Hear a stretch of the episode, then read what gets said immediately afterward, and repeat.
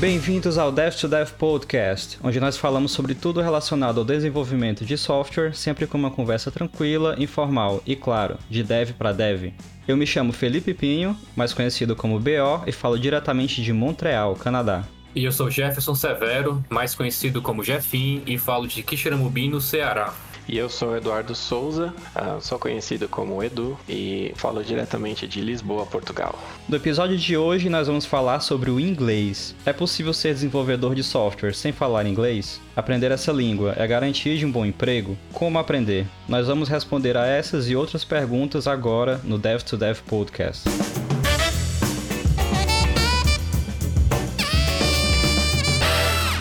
Esse negócio de Edu fui eu que, que dei o apelido, ou tu já tinha mesmo? Já tinha, né? É bem óbvio, assim, de, quem chama Eduardo. É, eu, eu até tava pensando em falar assim, ah, eu não tenho um, um, um apelido original, né? Então, assim, escolhe lá o Dudu do Edu e é um desses aí. Porque Eduardo é muito longo para falar, mano. É, de, dependendo do, do, do, grupo, né, de pessoas, é, tem gente que chama Edu, outros é Dudu, família chamava até de Duda, então... Pior é o Jefinho, né, que cresce, mas não perde a porra desse apelido de infância.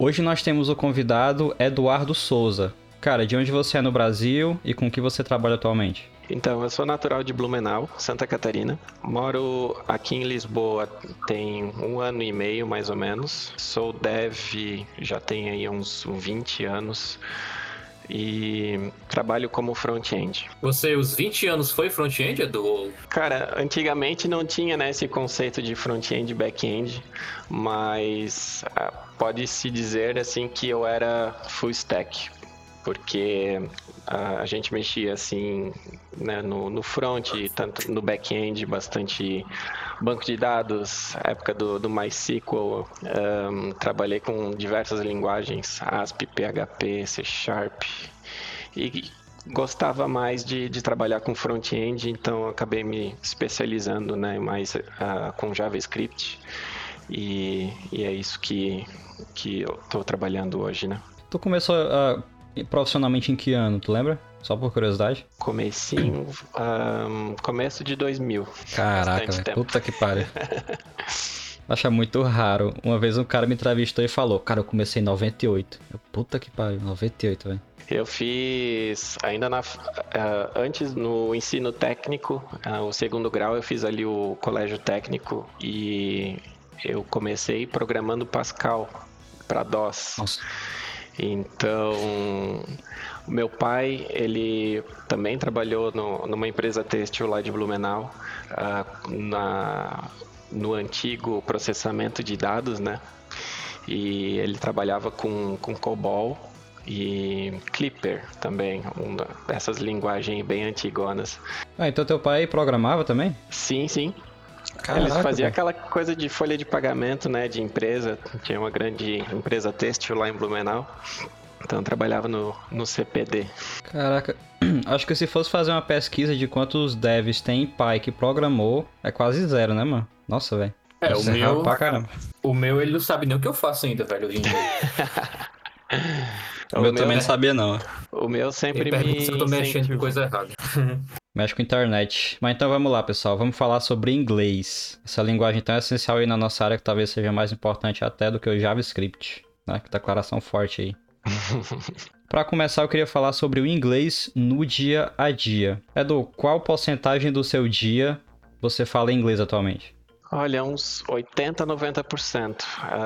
Um, nesse projeto que eu estou atualmente, um, é um time bastante misto tem indianos, tem alemães e portugueses no time. Então, a outra dev front-end uh, é portuguesa, então como eu passo o maior tempo né, com ela, a gente daí conversa em português, mas o nosso PO é alemão, então sempre que as nossas dailies, qualquer outro evento que, em que a gente está participando, tá, tá, estamos sempre falando inglês, né? Caraca, então não é nem só um inglês, né? São vários. Exato. Tem os indianos ali com, com um sotaque bem carregado. Um, tem uma outra, uma outra pessoa ali do back-end, não, da, uma moça que é da qualidade, que eu acho que ela é da Polônia, coisa assim. Então tem aí uns sotaques bem uh, diferenciados. E tu, Jefinho, eu acho que nada ainda, né? 100% brasile... é, português.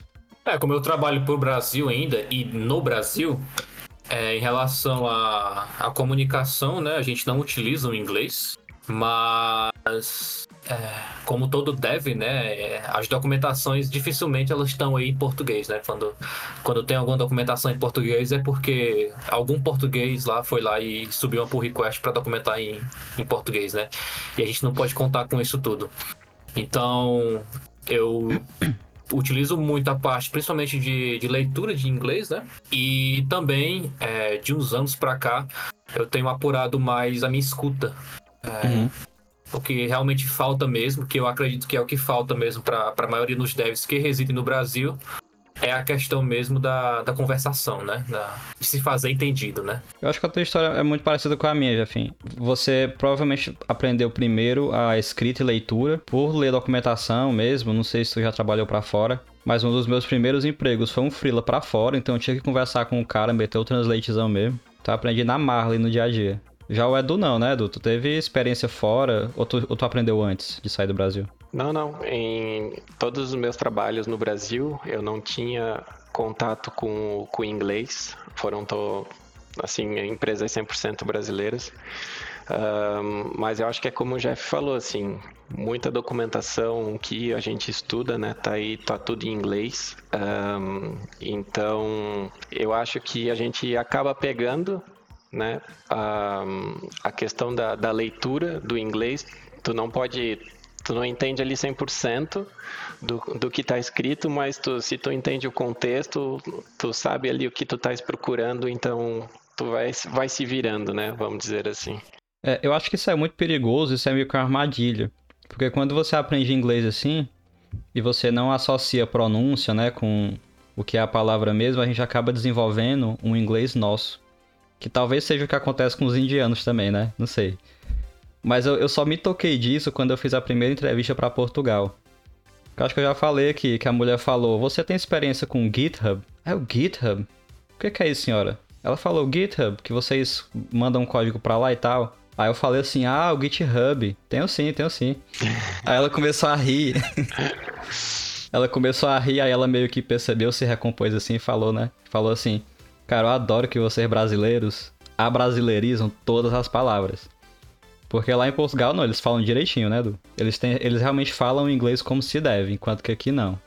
É pull request, merjar, branch. É, a gente, a gente acaba brasileirando a, as palavras, né? Mas aqui em Portugal mesmo, eu acho que como é muito mais forte né, o, o inglês no, no, no, dia a dia, né, a questão de turista, o país ser menor e estar tá também aqui encostado na, nos outros países da Europa, então acaba sendo né, obrigatório uh, o inglês um, no, no dia a dia. Então, acabando assim, as pessoas tem um, tem um conhecimento bem maior, um nível né, uh, de inglês uh, mais elevado do que no, no Brasil.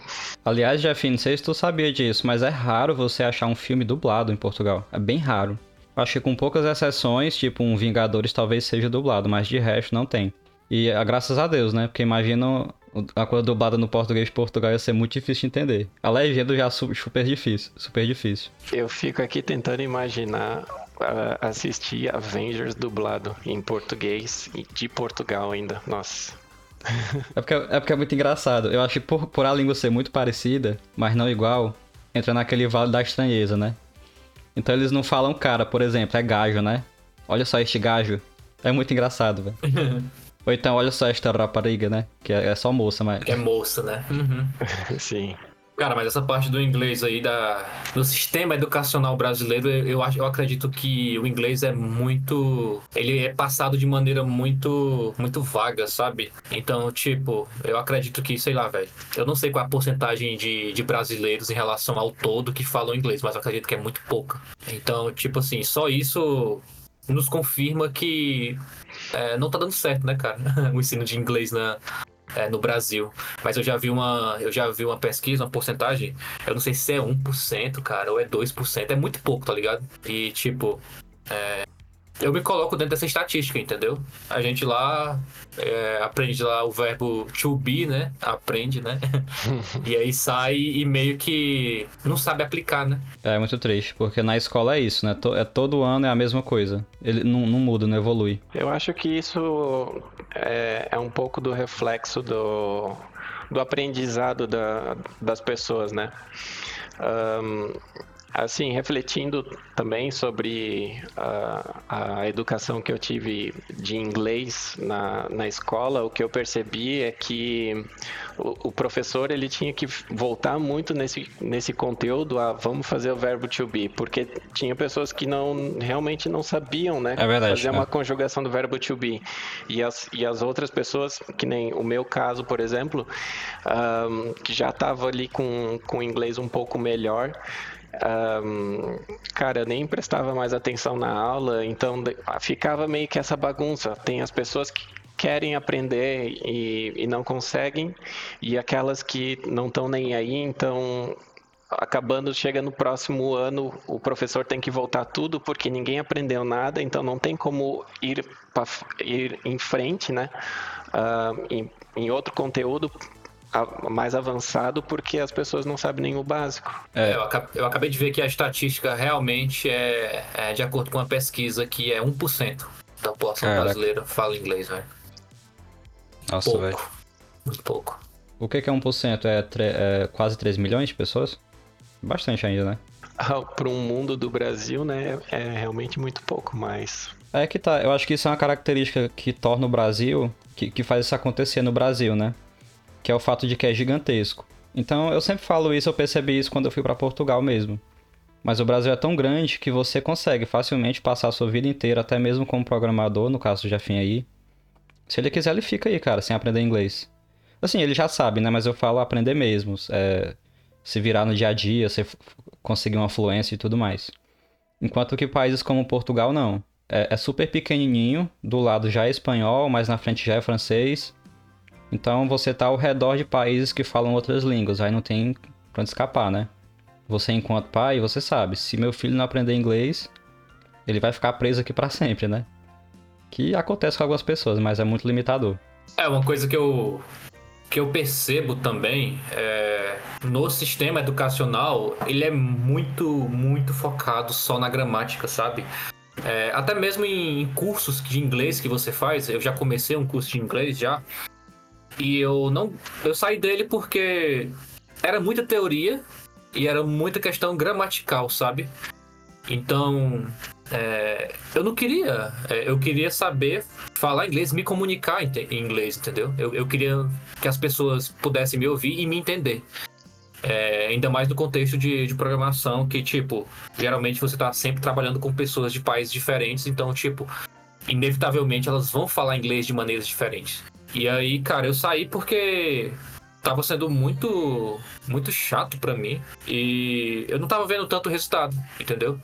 Então eu acho que o sistema educacional ele também ele, ele foca muito nessa parte gramatical, quando às vezes é, você praticando mais ali uma escuta, uma leitura, até mesmo a própria conversação, né? Você começa a desenrolar, né?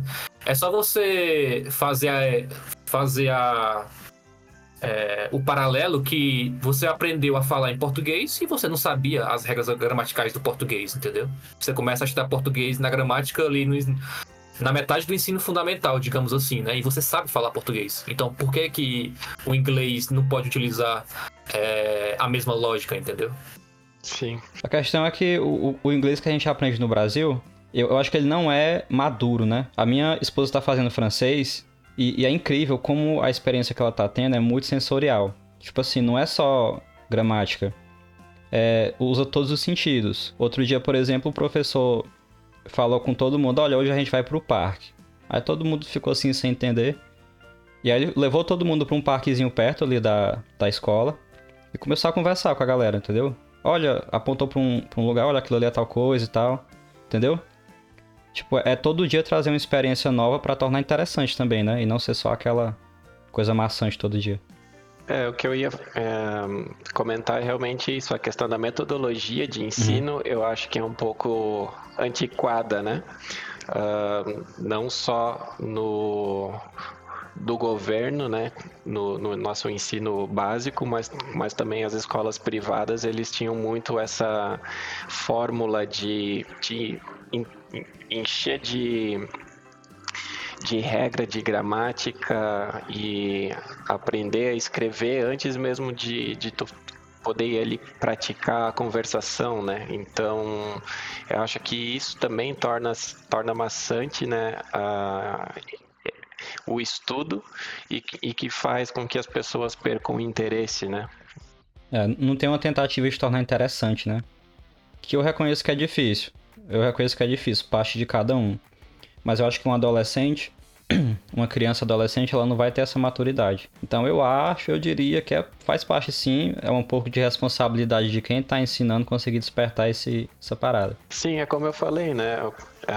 O adolescente ali, ele tá, tá afim de fazer festa, né? Não tá lá focado em estudar, né? Existem, claro, salvos uh, exceções, mas a gente vê aí, né, esse é o, o resultado né, do, da, da, qualidade do ensino e o, o, que o pessoal sabe no, no final, né? Pois é, se eu pudesse voltar no tempo, sem dúvida, uma das coisas que eu faria seria estudar melhor o inglês e até outras línguas no meu dia a dia.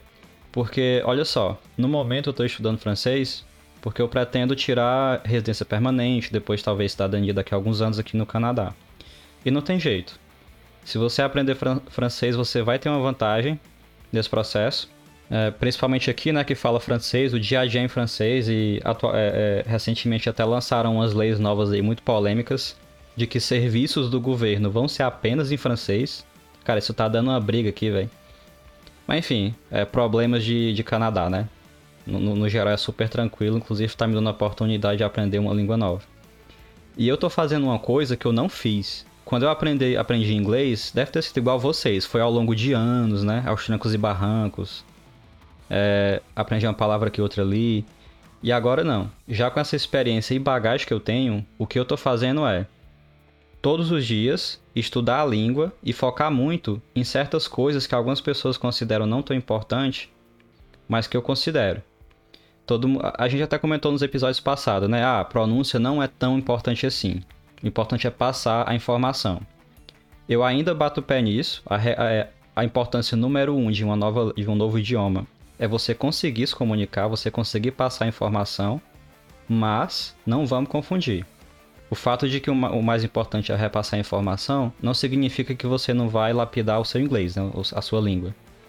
Eu acho que quando você está aprendendo, você tem que realmente focar em pronúncia, em tentar falar o mais perfeito possível, construir frases bem construídas. Porque se você não fizer isso no começo, se você aprender errado e adquirir alguns vícios, para consertar depois vai ser um pesadelo, né, Jefinho? Diz aí que a gente tocava, né, instrumento e era assim, se você aprende ali uma embocadura errada no violão, se você aprende uma mão na posição errada, para corrigir depois, meu amigo, é um, é um pesadelo. Então, se você começa certo, você eu, eu, vi um professor de inglês falando isso uma vez. Se você começa certo, a musculatura da sua boca já vai aprender a ir para o lugar certo na hora certa. Então, com o tempo se torna natural, você não precisa ficar forçando nada. Sim, é, isso acontece com muitas coisas, né? O pessoal fala também que é, quando você vai tirar carteira de, é, de carro, né? Habilitação hum. carro, é, os instrutores eles preferem que você nunca tenha pegado num carro do que aquela pessoa que já tem ali uma prática com carro e tal, mas só que só que tem algumas má práticas, né? Porque uhum. fica mais difícil de sair. Então eles preferem a pessoa que nunca nem entrou dentro de um carro para dirigir, entendeu? Eu acho que é a mesma coisa. É a memória muscular, né? Então, e o que eu tô usando hoje em dia pro francês também é uma coisa que eu aprendi no meu na época do TCC da faculdade. Quando eu tava fazendo TCC, vocês fizeram, né, claro? E é sempre aquela tensão, né? Porque todo mundo fala que é a pior coisa do mundo, mas nem é isso tudo. Então, uma coisa que eu aprendi com o meu orientador foi. É, ele falou assim para mim: Ó, Felipe, todos os dias você vai separar uma hora e vai ser a hora do TCC. Todo dia.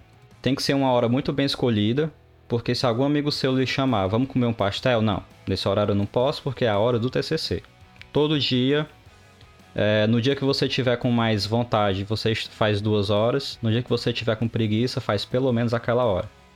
E de fato isso funciona muito bem, principalmente para uma pessoa que não é tão disciplinada para estudo quanto eu.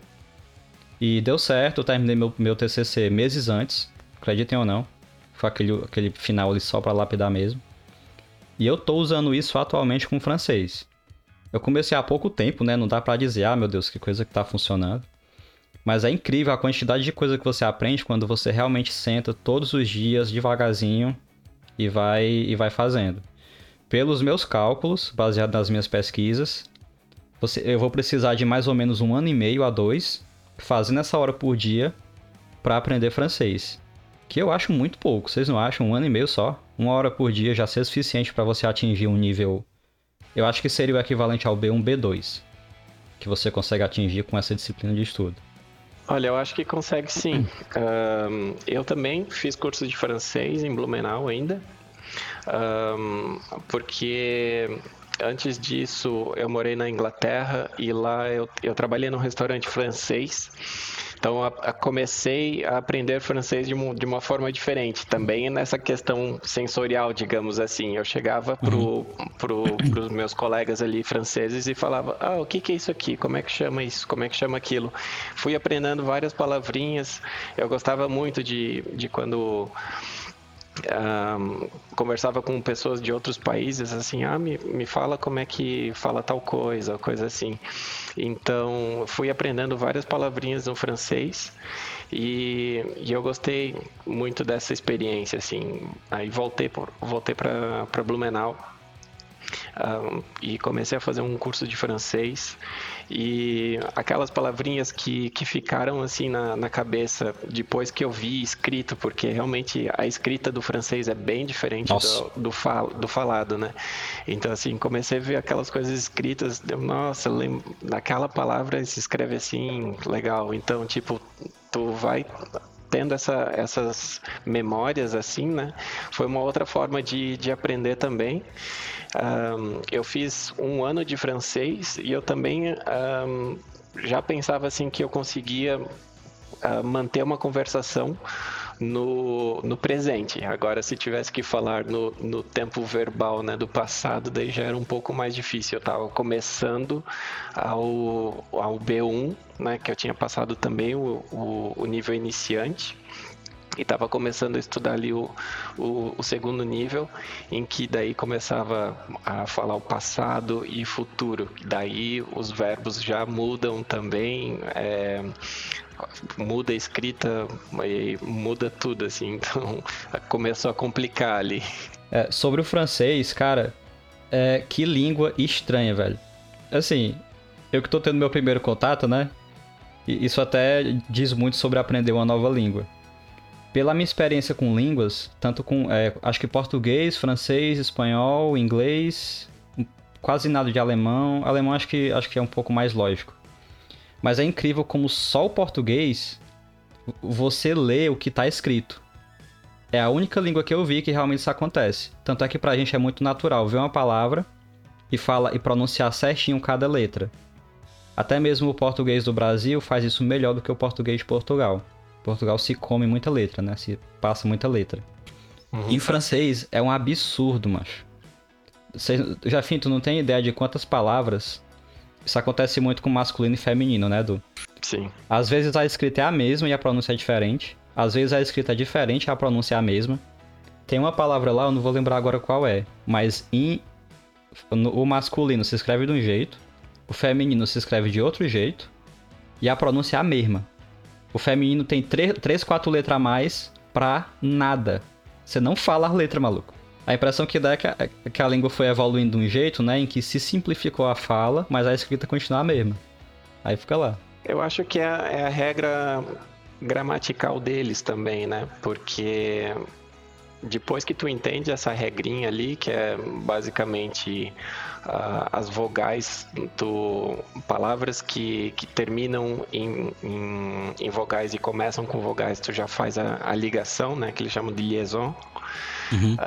Um, e, e assim várias várias palavras tu vai fazendo essa ligação. Então, tipo, é quase como no alemão que tem aquelas, aquelas palavras gigantescas.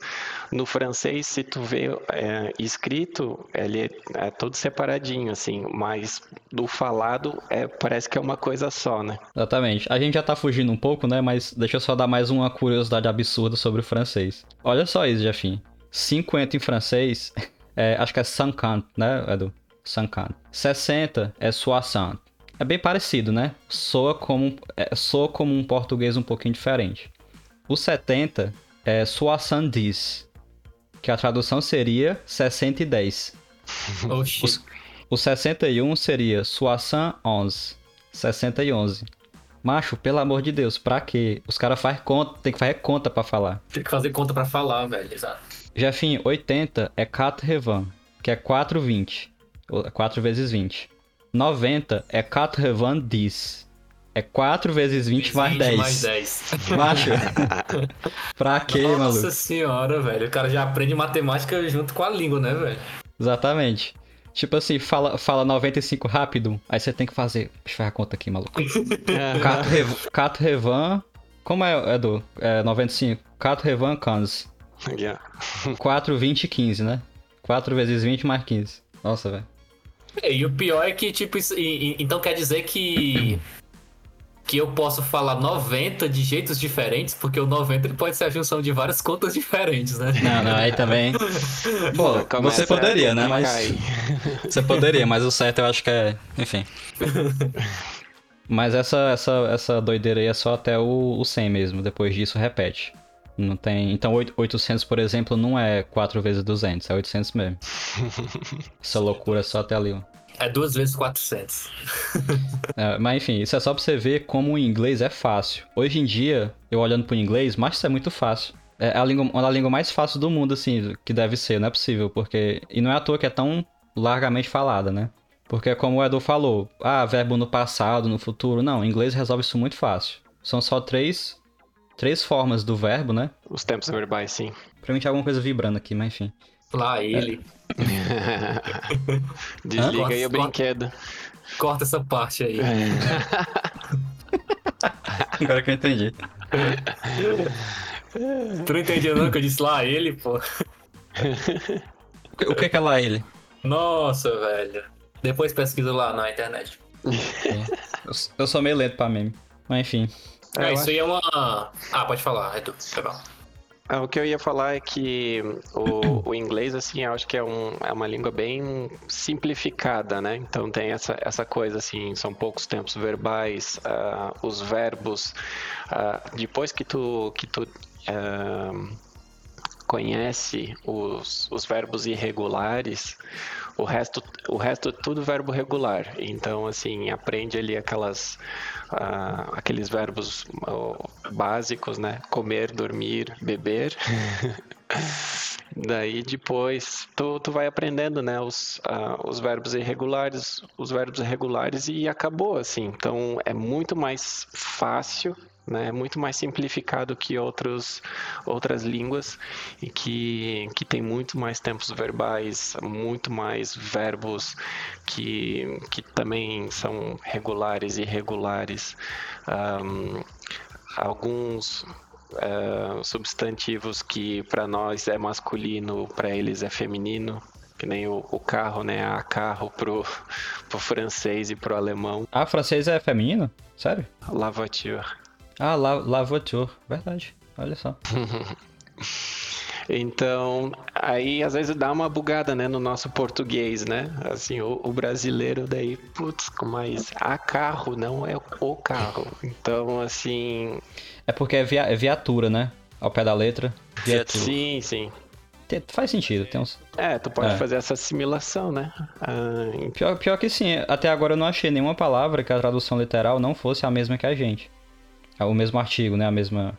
Aí é mais um ponto que, que eu acho o francês fácil de se aprender, porque eu acho que tem muita coisa assim que, por mais que tu nunca tenha estudado francês, se tu escuta uh, um francês né, pausado, às vezes tu consegue até compreender o que, que a, a pessoa está falando. É, e é engraçado que é mais fácil entender falando do que escrito. Porque é que nem eu falei, são 15 letras a mais por motivo nenhum, mas quando você escuta a pronúncia é muito parecida com a nossa.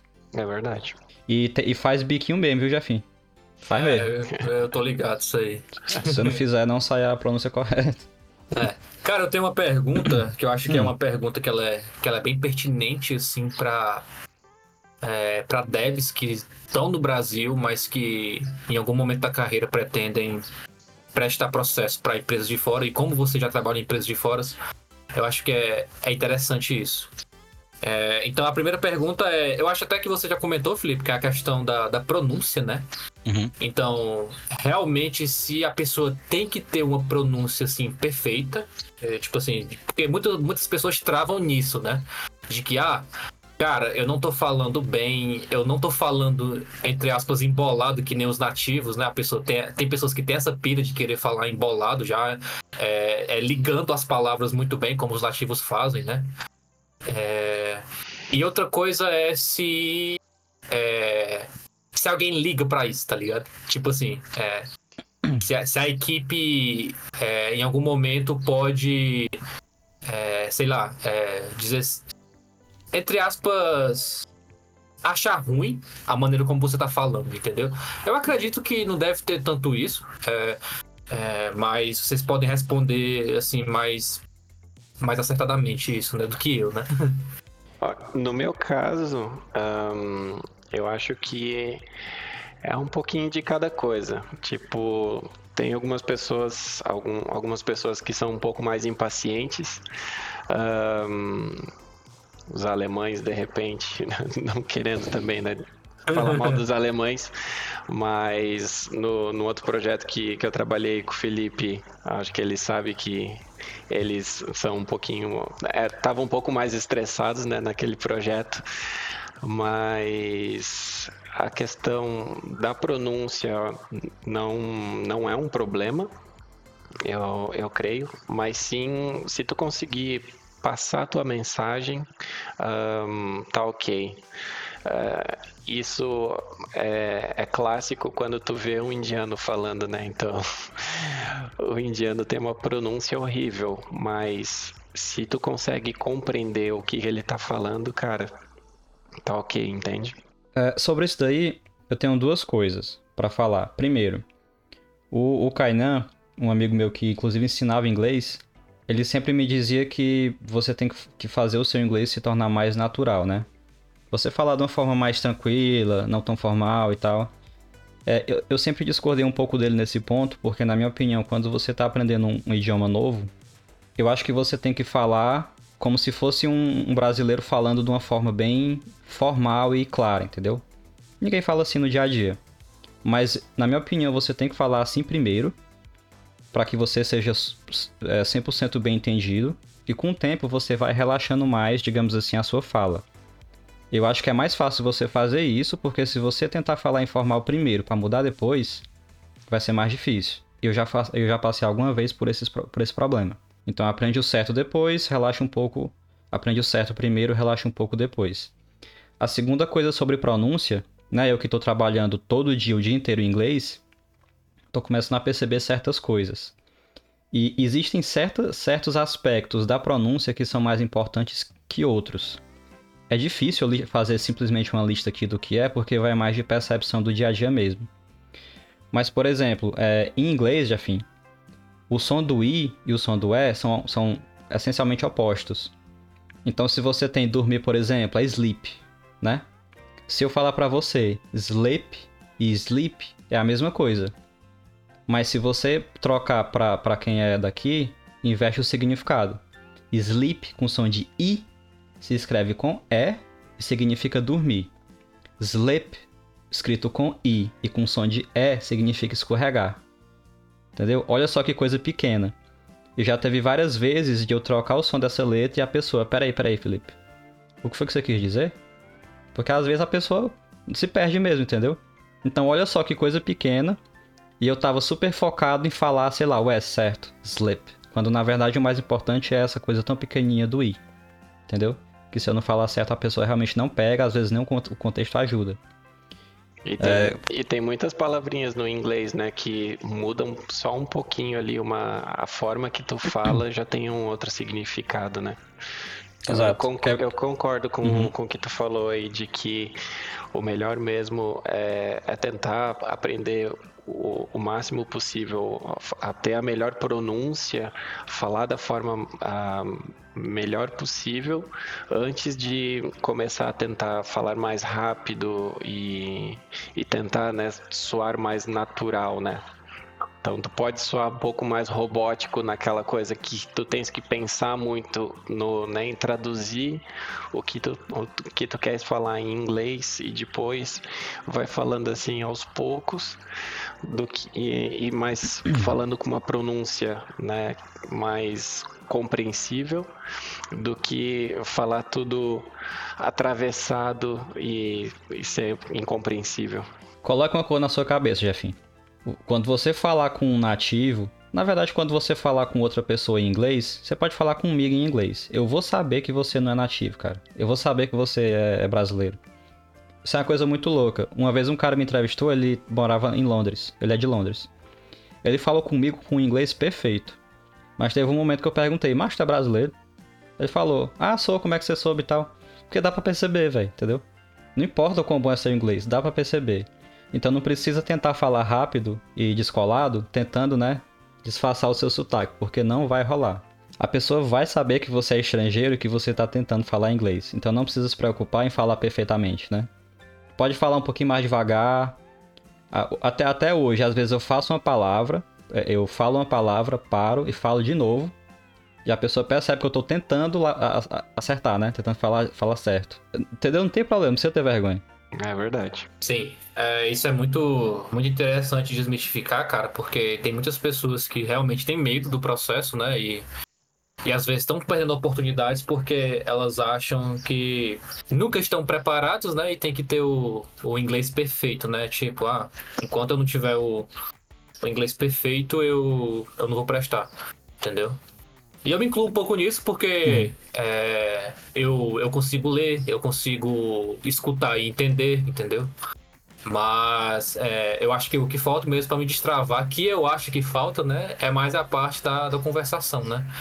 É, inclusive, é, eu tenho treinado isso, mas mais para frente eu, eu, eu, mostro, eu digo o que, que eu tô fazendo para treinar isso. É, e é muito fácil você saber se já tem nível suficiente para trabalhar fora, por exemplo tenta trabalhar fora. Tenta fazer entrevista. Se você não tiver, a recruta vai lhe falar muito rápido. Principalmente se for de Portugal, né, Edu? que ela não tem muita. não tem muita sensibilidade não para falar assim. E depois acho que a gente vai falar ali a questão da, da, das entrevistas aqui. Então, eu acho que até os recrutadores também não têm lá aquele nível top de, de inglês. É verdade. Tanto é. Que, que eles nem, nem fazem a, a maior parte da, da entrevista em português, aí eles só te fazem a perguntinha em inglês para ver se tudo desenrola no, no inglês, né? Se tu consegue manter uma, uma, uma linha de raciocínio e, e falar ali em inglês. Então, nem eles, assim, às vezes também tem, tem um nível, assim, avançado. Então, é, é isso, ter que... A questão é, é praticar e, e, como a gente viu, né, o inglês não é muito falado no Brasil, então a, essa prática é bem restrita, né? Então Aí é que pega, aí é que o bicho pega. é isso que eu acho foda, cara, no, é, no mercado de, de TI em geral, porque geralmente, mesmo você trabalhando para empresas de fora, é, você não vai trabalhar só com, com pessoas que são do país da empresa que você está prestando serviço, sabe? Geralmente vai ser uma. Vai ter uma, uma diversidade grande de pessoas de países diferentes. Então, tipo, ninguém tá. É, entre aspas, ninguém tá cobrando que você fale o inglês do país da empresa que você trabalha, entendeu? Então é, é, é como, como o Edu falou, entendeu? Se você se fizer, se fizer entendível, né? no momento do seu horário de trabalho, é, eu acredito que tá, é, tá um saldo positivo, né? Porque todo mundo vai falar inglês diferente, né? Você fala dos indianos aí, né?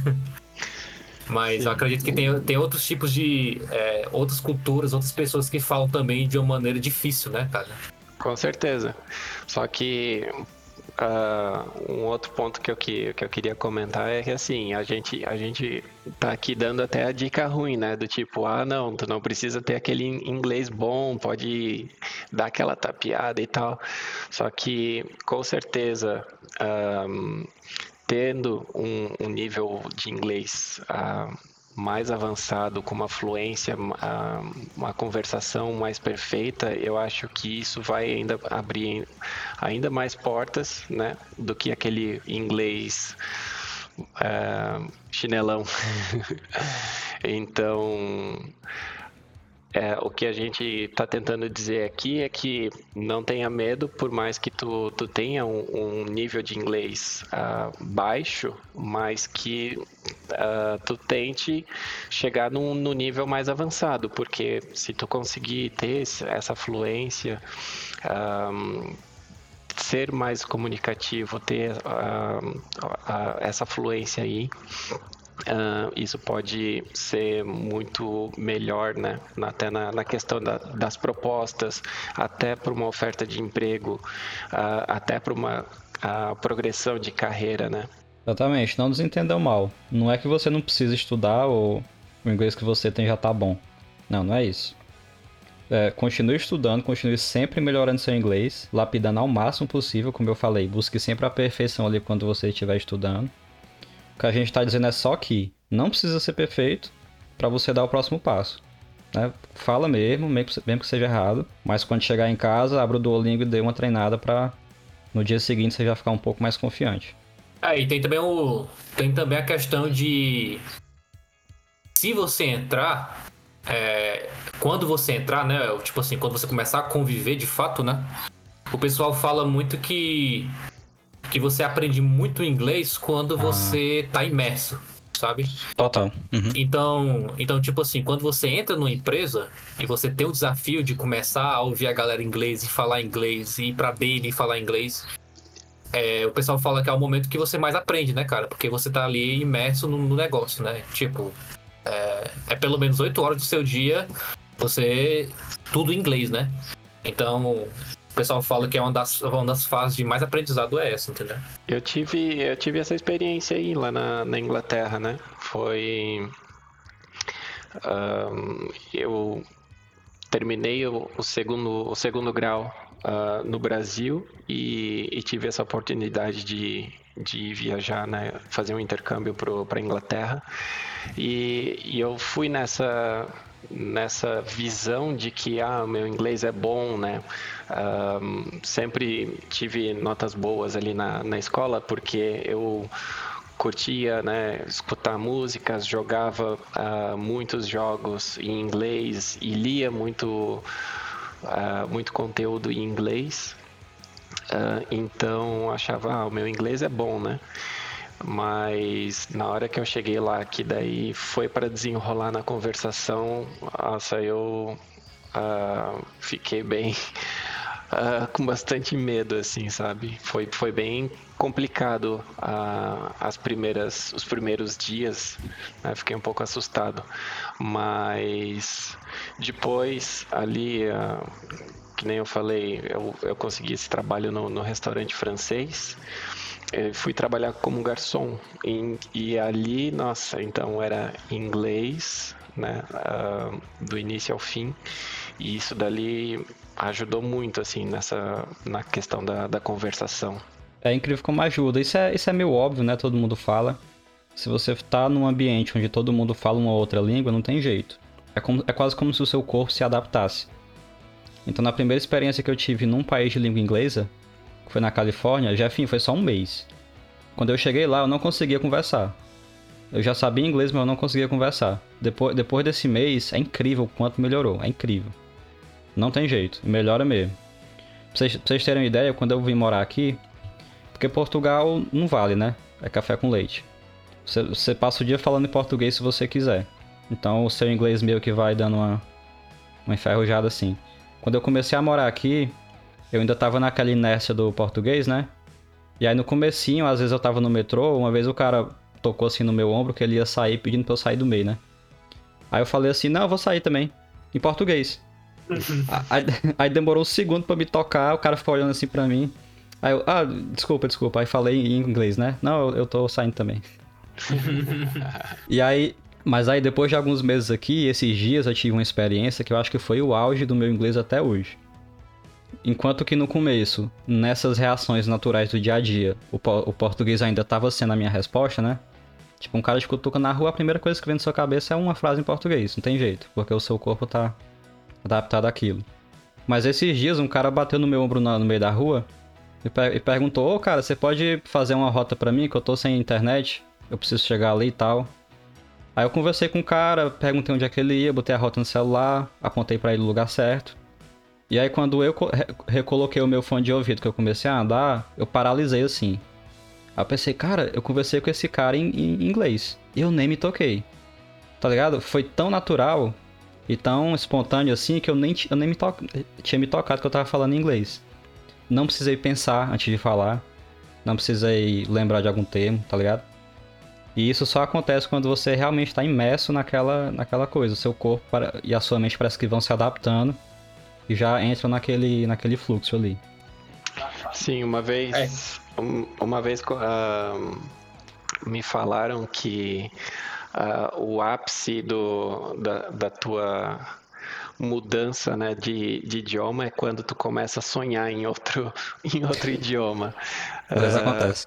É, então, daí eu acho que isso é, é meio esse gatilho que, que, que acontece na, na tua mente, né? Tipo, tu já estava pensando em inglês, o, foi natural para ti já responder pro cara em inglês, então tu já estava né, com o inglês como sendo teu, a tua, a tua, o teu idioma default, né? Então, é isso.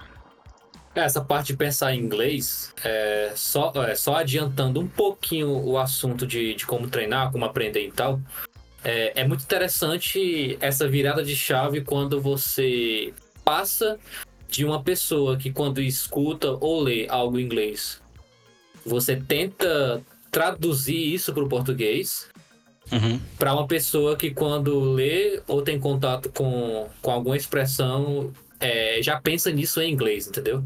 Uhum. Tanto é que é, tem eu, eu vi um vídeo de um cara que ele deu a seguinte técnica é, quando você estiver aprendendo vocabulário, alguma coisa assim que você não conhece. É, ele diz para você pegar a expressão que você não conhece, a, a, palavra que você não conhece, e pesquisar ela é, no Google Images. Porque você vai ver só a imagem que representa é, a, aquela expressão que você pesquisou e não como, é, como seria ela em português. Então você associa é, a expressão à imagem. E aí você automaticamente já aprende o negócio em inglês. É, na próxima vez que você vê de novo, você já vai saber o que é mentalmente e você não vai precisar fazer a tradução, entendeu? Deixa eu dar outro exemplo aqui interessante. Eu adoro usar música para exemplificar tudo, né? Porque sempre se encaixa. Eu não sei se você lembra disso, Jeff, mas quando a gente estava lendo uma partitura, não acontecia de você ver uma nota na pauta, pensar, eita, é um dó. Aí eu, eu tô ali no saxofone, né? Meus dedos vão ali para a posição dó. Não, não é assim que funciona. Quando você vê na pauta uma figura, seu dedo já vai automático para a posição certa. Tá ligado? Então você não, você não entende as notas, você, entende, você associa direto já com a execução. Cara, é interessante demais essa analogia, porque se você for parar para pensar, é, a partitura também é uma forma de linguagem, né? É, exatamente. Então, tipo, é. uhum. além da gente saber, é, da gente não, né? De, de você saber o inglês, falar e tal. É, a gente sabe também a, a linguagem universal da música, que é a partitura, né? E, cara, é quando você chega ali num nível é, de você fazer, de você tocar uma, uma, uma música com uma primeira leitura, é, você, entre aspas, pode se considerar fluente no negócio, né? Porque, tipo, você olha para ali e você faz no instrumento, né? É, é, a mesma coisa, né? Então, tipo, uhum. é, eu acho que, é, eu acho que é, é interessante essa analogia do inglês com, com a música em si, entendeu? É, música explica tudo. Mas eu acho que não é nem quando você lê uma partitura de primeira. É que nem eu falei, você, eu, eu me considero que eu, que eu dominei uma parada quando eu não preciso pensar para fazer. Instrumento musical é isso. Quando você senta e toca sem precisar pensar, eita, agora é nota tal. Você dominou. Não sei se tu lembra dessa sensação, mas tinha algumas execuções ali que eu não precisava pensar. Eu só ia lá e tocava, e minhas mãos iam para a posição certa na... automaticamente. E eu senti isso nessa experiência que eu tive com o inglês, né? Eu não precisei pensar, eu não precisei parar um pouco e pensar, eita, qual palavra vem agora? Não. Foi tão natural, acho que não tá perfeito ainda, né?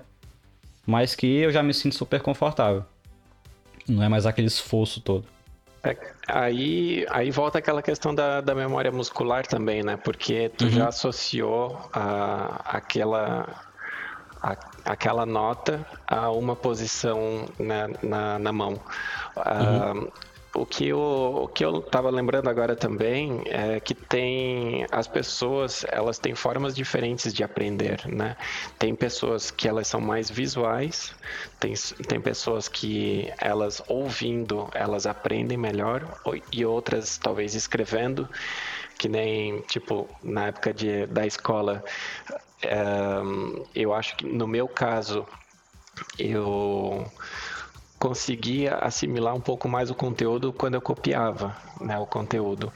Um, agora, eu sei que tem outras pessoas que uh, preferem ver imagens, por exemplo, e conseguem né, memorizar aquilo.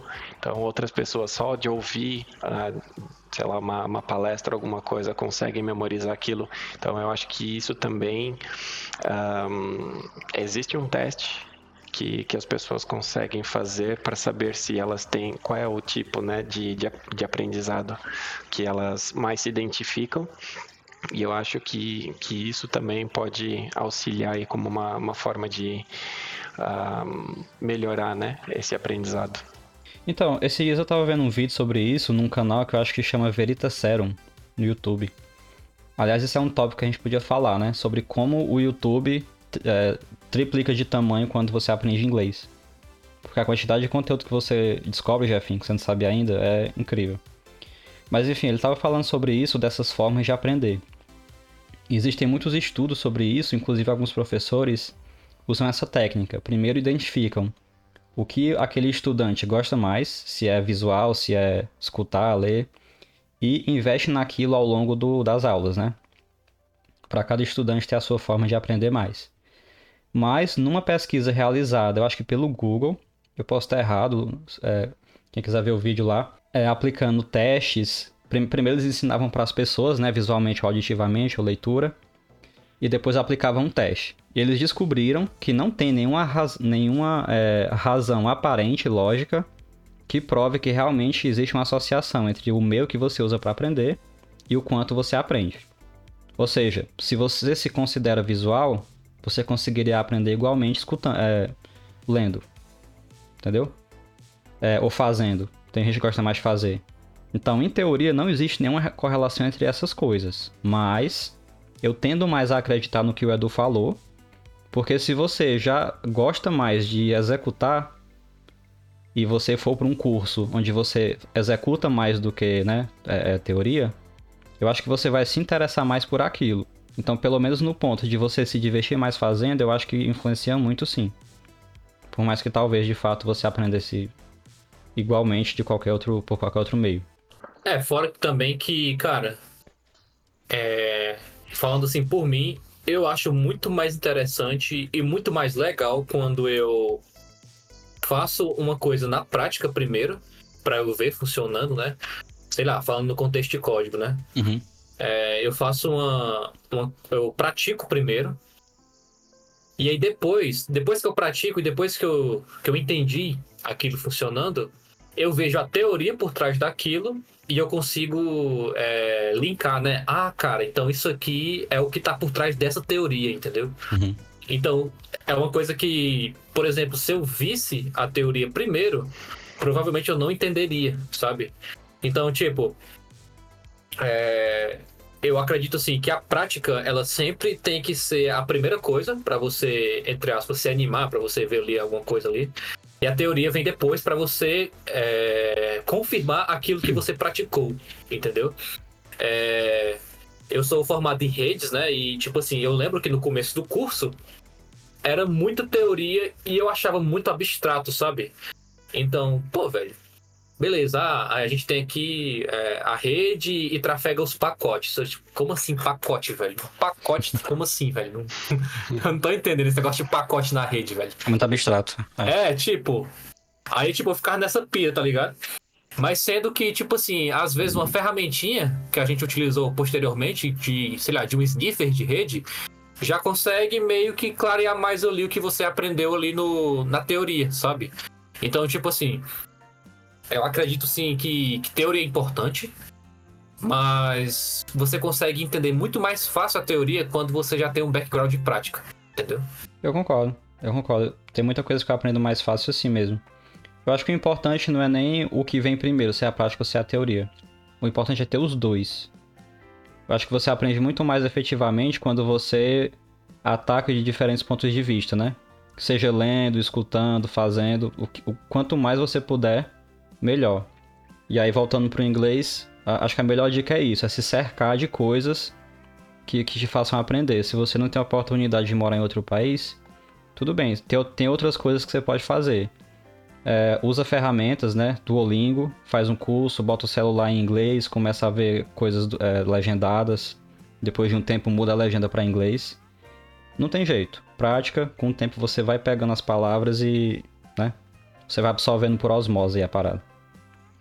É, eu acho, e eu acho que é, é, tudo um pouco do que a gente já falou aqui, né? A questão de tu focar, né, na aproveitar esse momento que tu estás estudando para realmente absorver aquele conteúdo, porque não adianta é igual tu ter lá a, a aula duas vezes por semana do, de inglês, só que tu chega lá, tu senta, tu estás pensando no no Instagram, hum, sei lá, em qualquer uhum. outra coisa, tá pensando no filme que tá passando à noite, então tu não realmente tu não vai absorver aquele conteúdo. Então tenha o esse momento, né, para tu estar tá, de fato estudando, né? Então procure a melhor forma de, de estudar, seja ouvindo uma música, assistindo um filme, uh, lendo um livro, lendo um artigo, mas que é, realmente tu possa uh, absorver aquele conteúdo e estudar né, aquilo que, que, que tá, tá estudando ali. Eu, eu acho que o grande ponto de virada é do que faz você ir para um curso e realmente escutar e aprender, ao invés de só ficar sentado esperando a hora passar, é quando você consegue tornar aquilo interessante. É, é muito difícil aprender uma língua nova, seja inglês, francês, qualquer uma. Mas se você conseguir tornar aquilo interessante, vai ser muito mais fácil. Então, hoje em dia, o ponto em que eu achei para tornar francês interessante, por exemplo, é que eu passo muito tempo com a minha esposa estudando francês e é muito divertido. Porque a gente fica o tempo inteiro falando mal do francês. Olha, isso não faz sentido, tem letra demais, que os caras nem pronunciam. Então eu, a gente conseguiu achar nisso o ponto de tornar legal, divertido estudar, entendeu? E de fato, é muito gostoso. Dá seis horas, a gente senta, bota um vídeo ali de aula em francês e fica brincando, falando mal da língua, né? Sem que a gente tá aprendendo. Então procure no curso que você está fazendo alguma coisa interessante que, se, que te faça divertir.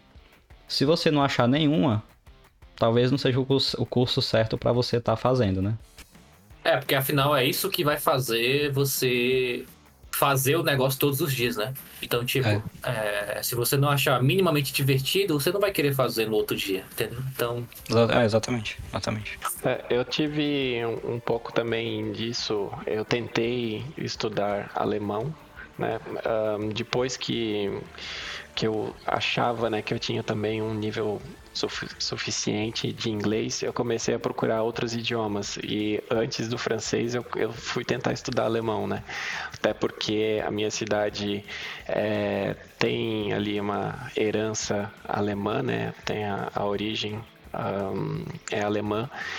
Até, até um tempo Uh, muitas pessoas falavam ali alemão né, naquela região, então isso me, me despertou né, o interesse de, de querer aprender a falar alemão. E fui para o curso e, e, eu vivi bem isso, né, do tipo. Uh, achei aquele, a metodologia, a, aquela coisa quadrada, né? De primeiro tu aprende gramática para daí depois aprender a, a conversação e as aulas eram muito monótonas e, e, assim, cara, aquilo não me entrou. E, e, o alemão também não é nada fácil, né? Eu acho que é muito mais difícil aí do que o inglês e, e francês. Então, não consegui absorver nada, assim. Sei uma palavrinha ou outra, mas não me garanto em nada, assim. É, o negócio é não ver como uma obrigação, talvez, né? Acho que não existe sensação melhor, até hoje acontece isso comigo, com vocês também, de você estar tá ouvindo uma música e você começar a entender. É muito louco, velho. É como, é como se a música estivesse chiando, né? E começasse a clarear, assim. Exato. É muito, é muito louco isso. Vocês querem ver um exemplo que, que eu só fui entender outro dia? Mesmo já sendo o bichão aqui do inglês, eu só entendi essa música outro dia. Que é aquela I wish that I could be like the cool kids. Vocês já viram essa? I wish that I could be like the cool kids. Cause the cool kids, they seem to fit in. Nunca viram?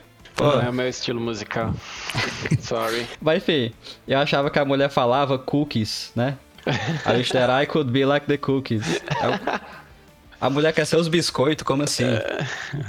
Mas aí depois eu entendi e a música ficou muito mais legal. Que ela fala: Eu gostaria de ser como as crianças legais, porque elas parecem se encaixar. Enfim, pra você ver. É, realmente é difícil de entender, né? Você para pensar. Porque é muito parecido a pronúncia. Cool kids com biscoitos, né? Cookies. É, crianças legais com biscoitos. Né? Exatamente. Na verdade, esse pai é um trocadilho da, da própria música, né? Para pensar. Sim. Uma brincadeira, não sei. Mas enfim. É possível. E... Vai saber. Aliás, aliás, off-topic aqui, como o francês gosta de cu, né, velho? Puta que pariu. Porque tem, tem o merci beaucoup. Já, enfim, o pescoço em, em, francês é cu. É cu, né? Tô ligado. É cu, é cu mesmo, tá ligado? O, o, a letra Q. A, a, as costas é cu também, né? É do. Tem a cu, do. É, daí tem o malocu, né? Que daí tu tá com dor de pescoço, é malocu. Caraca, velho. É, Aí, ó, ó. complexo. Tem, tem, a, tem a letra Q, que é Q, que no final tudo é cu. E, e em francês, cu é cu mesmo. É mesmo, né, Edu? Pra eles também tem um duplo sentido. Uhum. Mas mesmo assim tem cu em tudo. É primo, é, é cousin, não, é, é, é cousin, né, Edu? Porque vem do inglês, eu acho, cousin, né? Sim. E eu acho que tia é cuzão, uma coisa assim. Macho, Cuzona. Os caras. Os caras. É cuzona. Os caras gostam de um. Os caras gostam de um cu, viu, meu amigo? Nossa, velho. Então, outro tema interessante são os processos seletivos, né? Mas a gente já falou muito sobre no, nos outros episódios. Inclusive o episódio 3 é especificamente sobre isso. A gente fala bastante sobre como o inglês é importante nos processos, como você. É, é, no que é que você tem que focar, né? É, então acho que a gente pode falar um pouquinho depois. Depois que você de fato passa no processo, é aquela coisa, né? No processo seletivo eu falei que sabia Excel, aí chega no trabalho, não é tão bem assim. Então, sobre o dia a dia trabalhando em inglês. O Jefinho ainda não teve essa experiência, né, Jefinho? Não. Eu já tive em vários níveis, acho que o Edu também. Tem aquelas empresas onde só a dele que é em inglês, porque você fala com pessoas que não falam, né? De outros setores que falam inglês. Tem aquela empresa onde, onde metade dos colegas falam inglês, metade em português. E tem aquelas onde todo mundo, do, do topo ao, ao, ao fundo, falam em inglês. Como é que tá sendo tua experiência, Edu? Então, um, no Brasil, um, a última empresa em que eu trabalhei, eles estavam tentando buscar um pouco disso, assim, né? Um, eles faziam até uns grupos de conversação, porque a empresa era multinacional, apesar de que ela tinha muito mais contato ali na América Latina e América Central, né, México ali.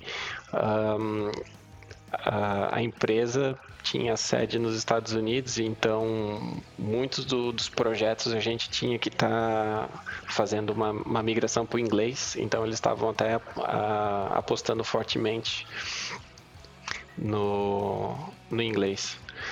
Uh, mas eu comecei a ter né, essa experiência uh, quando cheguei aqui em Portugal. Até esse foi também uma das, das razões para querer vir para um outro país, né? E, e, e conversar e, com, e ter e participar de um, de um projeto em inglês.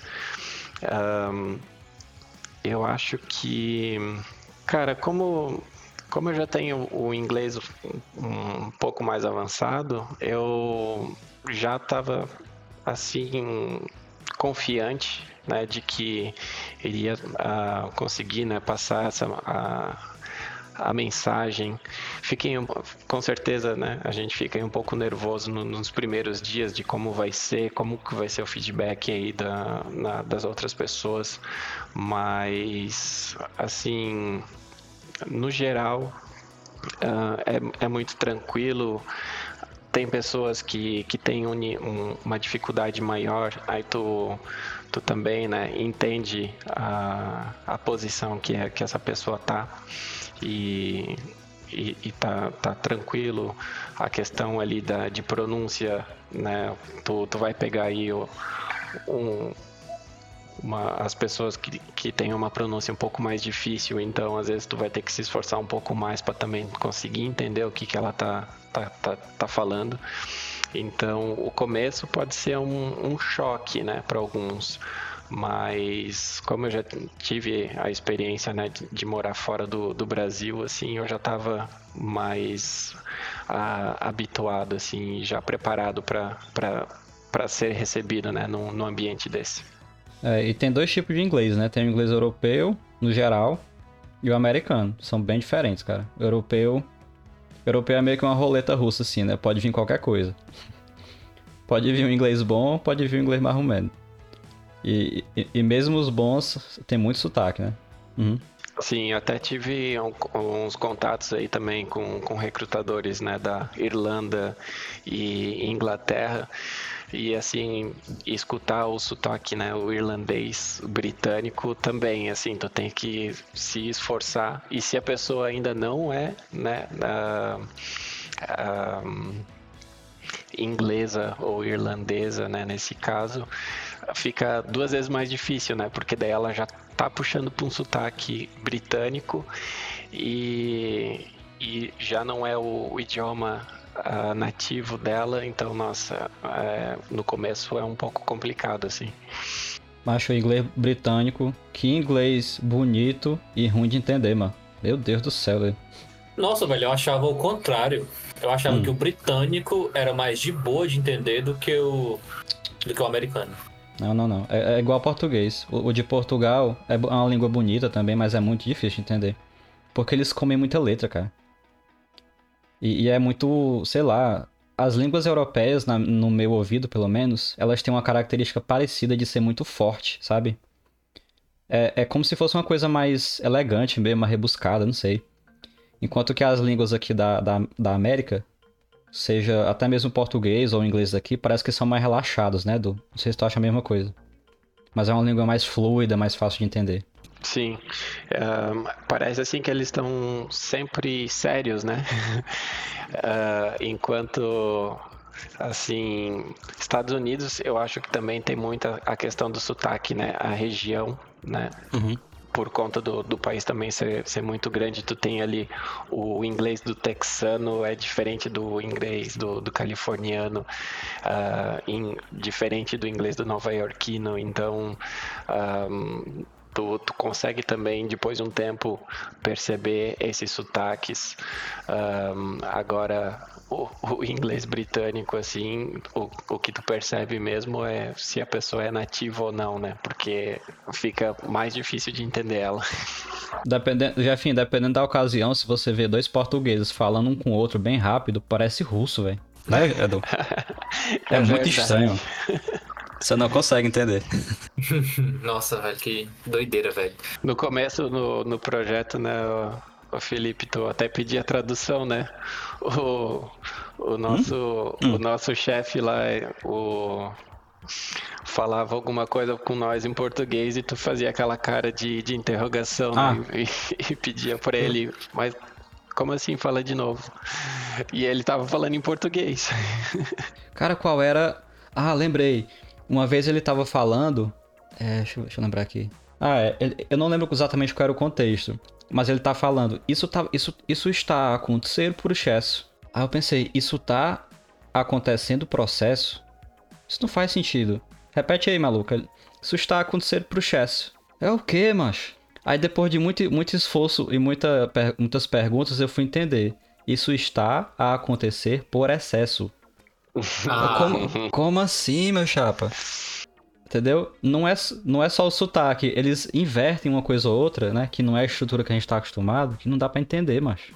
E além de ele falar muito rápido, né? Então, assim, é. realmente, mesmo o português aqui, a, a, tem vezes que a gente precisa aí se esforçar para conseguir entender, traduzir do, do português Portugal pro brasileiro. Nossa. É, eles têm a mania de falar. Tipo assim, quando eu chego pra tu e, e tu diz assim, pode falar, né? Tipo assim, eu supor que tu é um garçom. Eu chego pra tu, aí tu fala. Pois não, né? Pois não, pode falar. Tem essas formas de introduzir a conversa. Em Portugal eles falam muito diz-me. Imagina, tu no meio de um restaurante lotado, zoada medão. Diz o cara, que tu queres. O cara fala diz-me. Não, é só diz-me. não dá pra entender, mano. Diz-me. É uma, é uma palavra muito curta e que a entonação não é. Não dá pra entender, mano. Uma vez eu fiquei meia hora olhando pro garçom sem entender o que ele tava dizendo. E ele lá, diz-me, diz-me. É, e uma pergunta, é, essa uhum. questão de falar muito rápido é uma coisa que é da língua mesmo, do, do português de Portugal? Ou tipo assim. Ou tem pessoas que conseguem falar mais, mais, mais lentamente e tal? Ou é alguma coisa que é, que é nativa da língua mesmo? Todo mundo fala desse jeito? Cara, depende do ângulo que você olha. Por exemplo, por exemplo, o português de Portugal, eu acho ele naturalmente mais rápido. Porque repara na, na palavra que eu tinha dado de exemplo, né? Por excesso. Repara que eles comem várias vogais e a palavra naturalmente fica mais rápida. Enquanto que no nosso português seria por excesso, no deles é por excesso. Por excesso. Então, nesse ponto é um pouco mais resumido, digamos assim. O francês tem muito isso, né, Edu? Parece que os caras têm preguiça de falar. Tem muita palavra em francês que parece um português preguiçoso. Um pouco mais lento. Realmente parece. Então é uma língua muito resumida. Agora, sobre falar rápido e devagar, sobre falar claramente ou não, eu acho que é muito da pessoa. Que é uma coisa que eu ia falar. Se você não se comunica bem em português, pode, pode perder suas esperanças que você vai se comunicar bem em inglês. Porque uma coisa, né, faz a outra. Então, se você não trabalha sua comunicação na sua língua mãe, você não vai conseguir falar bem nas outras. Ah, e, e, assim, por mais que Portugal também seja um país pequeno, uh, existe ainda um pouco essa questão regional, né? Então, uhum. a, o português da, no, no sul né, é falado de uma forma, enquanto no norte é no outro. Então eles até tem, às vezes tem um pouco de rivalidade assim. Eles eles falam mal do sotaque do outro, né? Uh, e assim como no Uh, os portugueses da, das ilhas, né? Tem um português muito diferente. Uh, eu nunca vi nenhuma entrevista, mas dizem que o, o português do Cristiano Ronaldo assim é, é bem feio, vamos dizer assim, né? é um medo que eu tinha quando eu comecei a trabalhar 100% em inglês é que às vezes eu esquecia uma palavra e não conseguia lembrar. Ou então eu não sabia dizer uma determinada coisa em inglês e eu ficava com medo, porra, será que o meu inglês é bom mesmo ou não e tal? Só que como no momento eu trabalho com quebecois, né? Que é a galera que digamos assim, tem o francês mais forte, tem o francês como língua mãe de fato. É um francês específico daqui da região de Quebec e que não tem um inglês tão bom, porque o ambiente ali dele, né, é todo francês e tal. Mas a nossa língua de trabalho é, é inglês.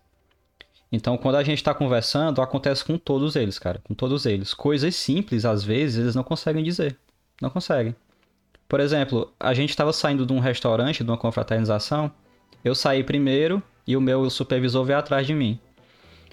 Aí ele, ele quis dizer o seguinte: Cara, eu pensei que tu já tava bem mais na frente. Mas não, tu, eu consegui te acompanhar aqui. Mas ele tentou umas cinco frases e eu não entendi, consegui entender. É uma coisa tão simples, né? De, de se falar. Quer, quer ver outro, outro exemplo? Imagina que tu vai, Jefinho, tu vai numa lanchonete e, e tu quer pedir um negócio, mas tu quer saber se ainda estão fazendo. É só dizer, tá saindo isso aqui. Tenta falar isso em inglês. Entendeu? Essas pequenas coisas não tem mais na outra língua. E você fica struggling, né? Você fica preso, não consegue se comunicar. Mas, enfim, eu tô só querendo dizer que essas coisas acontecem, é normal. Não importa que língua você aprenda, nunca vai ser tão profunda quanto a sua língua mãe. Mas, se você for um pouco mais desinibido, você consegue desenrolar, né? Você faz uma mímica, você aponta, você tenta explicar com outras palavras. Então, de um jeito ou de outro, você consegue.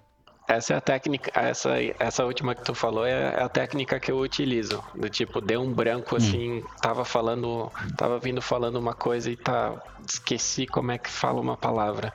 Eu dou toda uma volta explicando sobre aquilo que eu tava falando só pra, pra, porque eu não lembro daquela palavra. Ou às vezes eu até faço aquela coisa do tipo, putz, agora me deu um branco, peraí, deixa eu lembrar.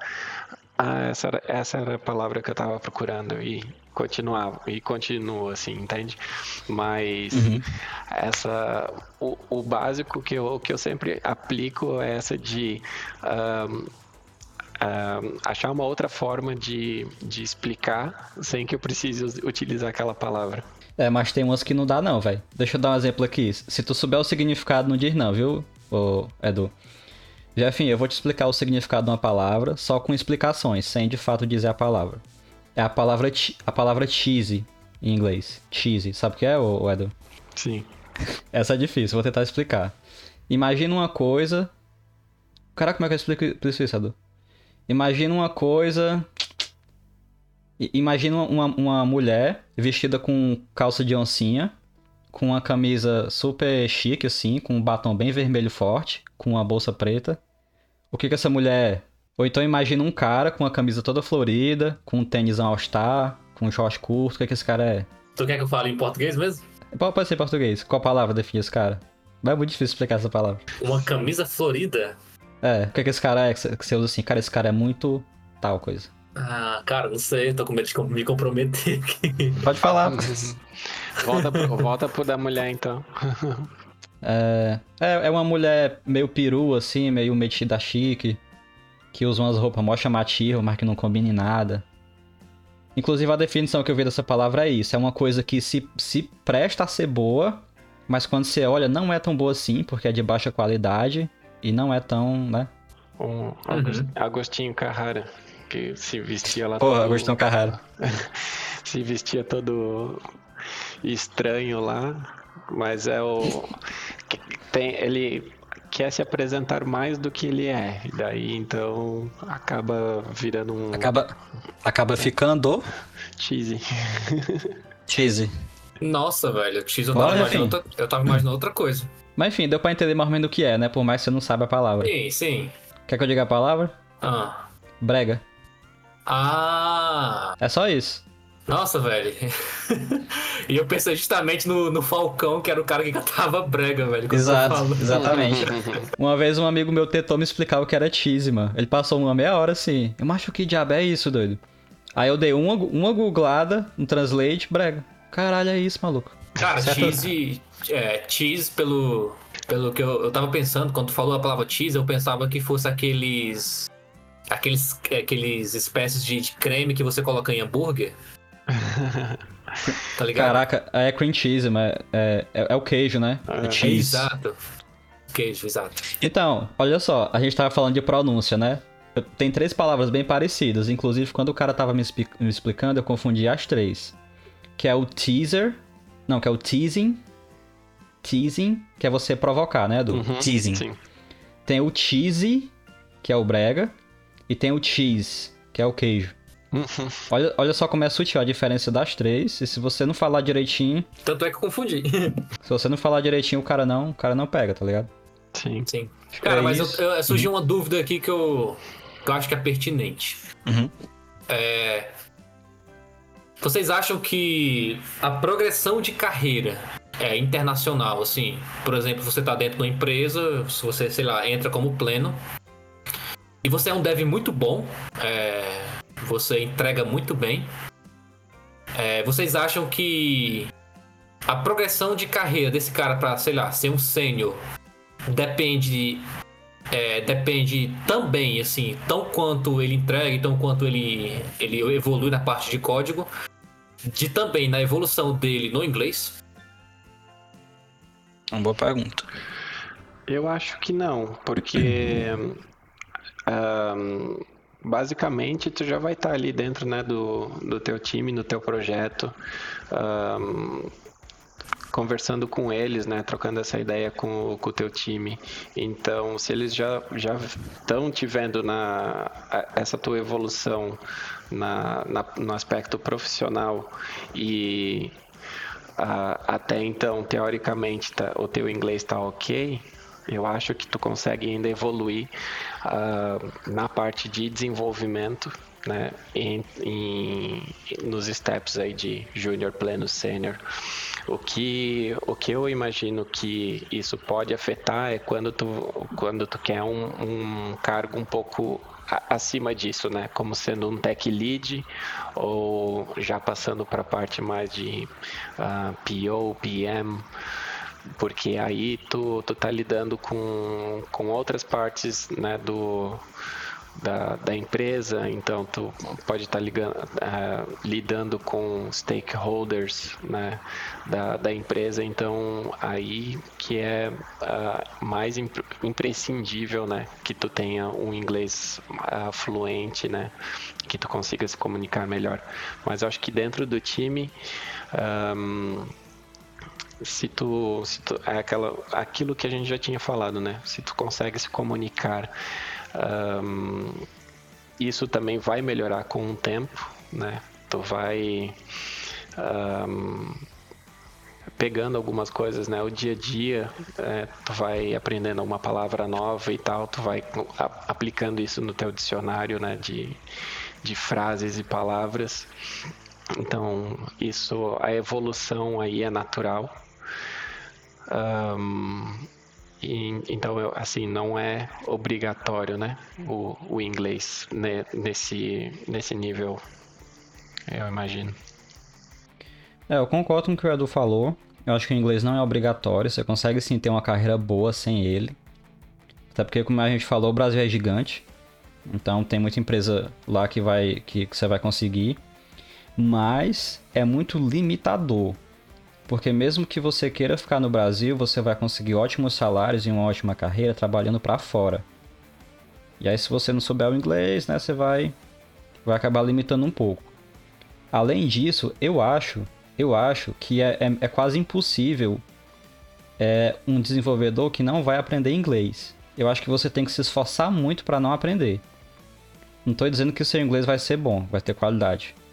Mas mesmo que você não queira aprender, no dia a dia você vai acabar aprendendo uma coisa ou outra. Não tem jeito, você vai no Stack Overflow, às vezes você só acha aquele problema em inglês. Que é mais normal, na verdade, né? Só vai ter em inglês. Então você vai aprender, cara. Não tem jeito. Tá, se isso vai levar 5 ou 10 anos, não sei, mas você vai aprender o mínimo de inglês.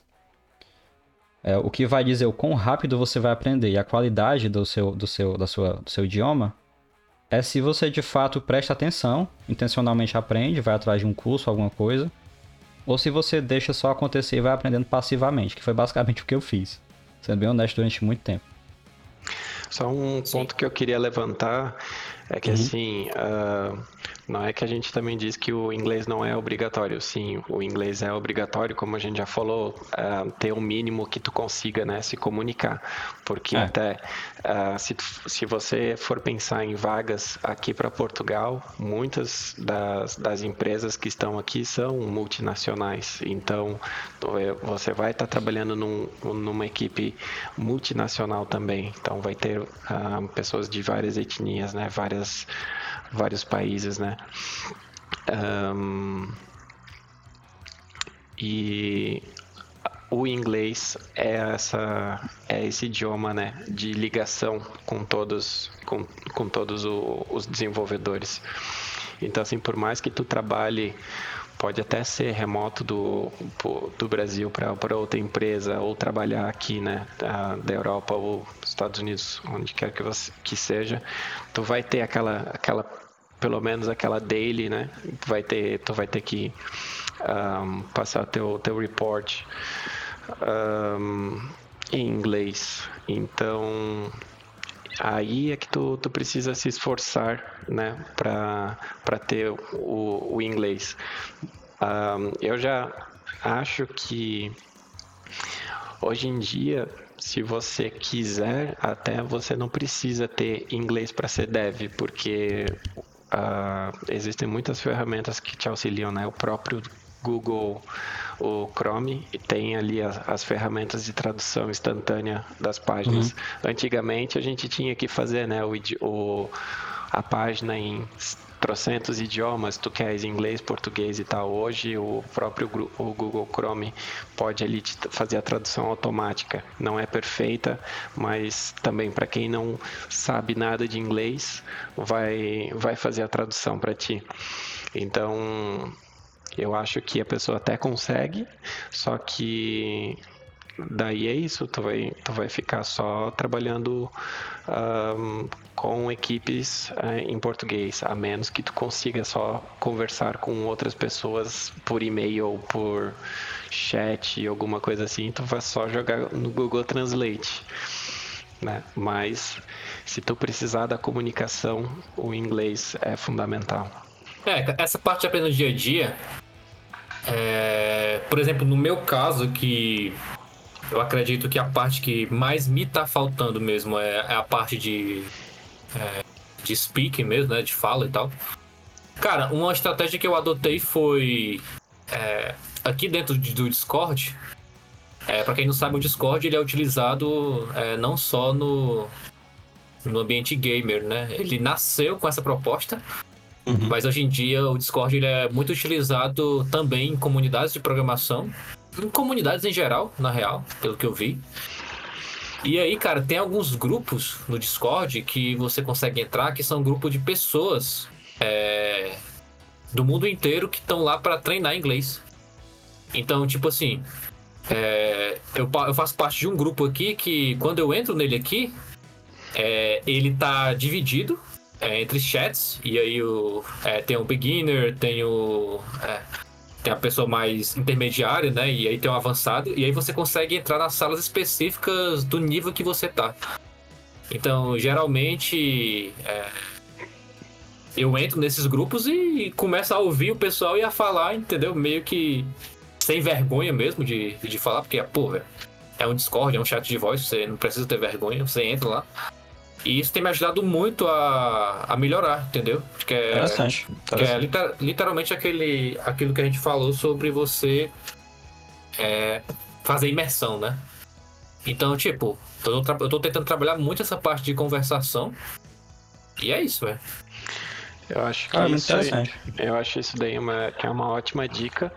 Até também a recomendar, um, existem alguns sites, umas plataformas aí de, de ensino de inglês em que tu pode fazer um, aulas particulares. Um, os professores de inglês ou até Normalmente são professores, porque eles passam por, um, por uma certificação né, de ensinar, para ensinar o idioma. Então, eles oferecem os serviços deles, então eles fazem um vídeo de apresentação, né? E, e se você gosta, né, acha legal, né, aquele professor, você pode é, pagar por aulas um, individualmente ou tu pode fazer um, um, pacote de, com várias aulas com, com esse professor. E, e assim, eu acho também isso foge um pouco da, da, da metodologia que a gente tem né, no, da, da aula né, chata de que tu tens que ficar esperando lá o, o, coleguinha que tá tendo uma dificuldade. Às vezes tu tem uma dúvida que é um pouco mais pontual, então não tá naquela todo naquele módulo tu não vai aprender nada, porque muita coisa tu já sabe, mas tem uma coisa é, te colocaram naquele nível porque tu de repente tem um algum, algum conceito que, que tu perdeu que tu precisa estudar. Então eu também é, recomendo fortemente esse, essas plataformas para que tu tu possa ter um ensino mais direcionado e isso também eu acho que vai ter muito essa, essa coisa do da conversação, porque então como vai ser um one on one, então o professor ele vai te dar uh, um curso direcionado. Um, tu vai de certa forma já vai já vai estar tá conversando com ele em inglês, né? Porque tu pode escolher a nacionalidade do, do, do instrutor e e assim, é um, é um conteúdo mais uh, específico para ti, né? Então, se tu tens já um nível um pouco mais avançado, uh, eu uh, gostei, fiz, fiz alguns, algumas aulas, né? Quando eu estava também com inglês enferrujado, eu fiz também isso de, de pegar essas aulas, porque era bem isso, assim, precisava ter uma, uma conversa com, com alguém e é, essa foi a forma que eu encontrei. É, eu acho que quando você vai aprender, eu, eu, diria que você tem que ter pelo menos um caminho. Met...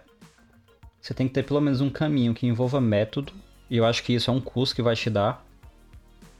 Não necessariamente um curso pago, mas talvez um curso no YouTube, um curso no Udemy, desde que o curso seja bom e tenha um método que te ensine regras, que te ensine essa parte chata, digamos assim, nessa parte mais teórica eu acho que é essencial, senão você não consegue evoluir na língua. E, paralelamente a isso, você encontra essas, essas estratégias também um pouco mais divertidas, né? E mais completas também, que é ter diálogo.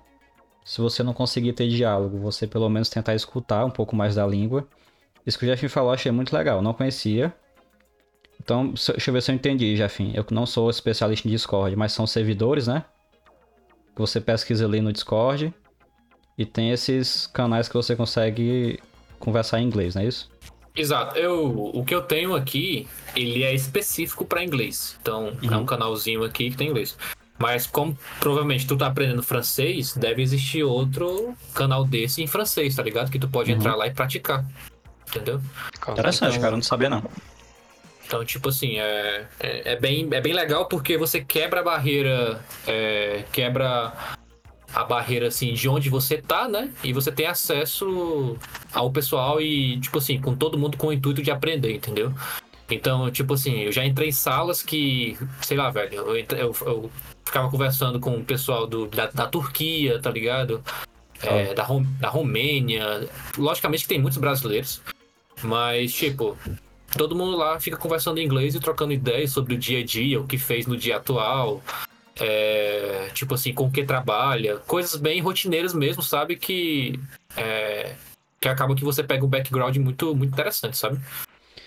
É, bom, se eu quiser conversar francês, eu felizmente hoje eu tenho a opção de ir ali no bar, né? Pedir uma cerveja e conversar com o tiozinho do.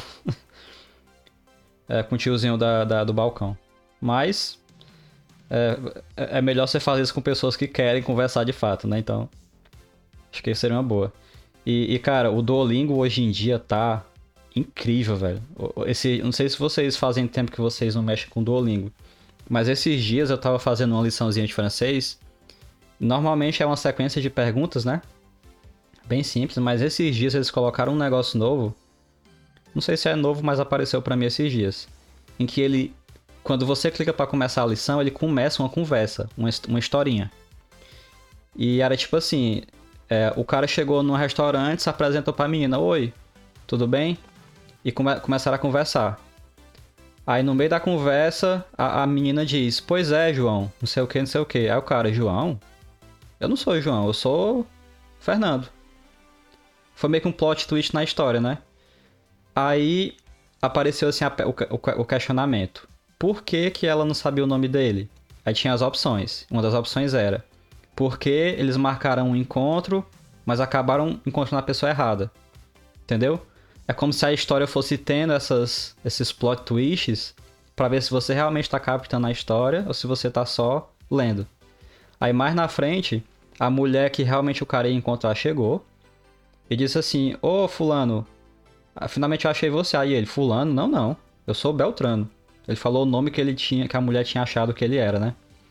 Aí apareceu a pergunta: por que, que ele fingiu que o nome dele não era tal? Aí uma das opções era porque ele gostou da mulher que ele conheceu primeiro e queria despistar a segunda. Tá ligado? Enfim, so, são dois plot twists na história, né? Que só se você realmente estiver compreendendo você consegue. Olha que incrível, velho. Isso num app gratuito, né? É super visual ali, você realmente treinando uma conversação que seria de verdade. Tudo simulado e, enfim, incrível. As opções que você tem hoje em dia são incríveis. Isso é muito legal, né? É, São formas diferentes e divertidas de estar de tá aprendendo, né? E além de meio que também é, pode ser aí uma situação aí do dia a dia, né? Tu vai lá, vai É, encontrar a pois é. pessoa e, e não é bem aquela pessoa. Exatamente. Então é isso, pessoal. Foi um papo muito legal. Eu espero que quem esteja escutando aí cons- eh, tenha conseguido pegar alguma dica, algum truque aí, alguma tenha desbloqueado alguma coisa que não estava indo pra frente. Eh, muito obrigado, Edu, pela presença. É isso, valeu galera. É, obrigado, Edu, pela, pela, pelo podcast. Foi muito bom, cara. Muitas dicas boas. E é isso. Valeu, pessoal. Até a próxima. Boa, agradecer aí pela, pelo convite, né? E espero que tenha aju- ajudado o pessoal. Se ainda tem alguma dúvida, ahm, querem tirar mais aí alguma dúvida, eu fico à disposição. Pode me chamar lá no LinkedIn, ahm, que estou aí para responder a, a dúvida de vocês. É isso aí, vou deixar os links na descrição. Valeu, pessoal. Até a próxima aí. Tchau. Valeu!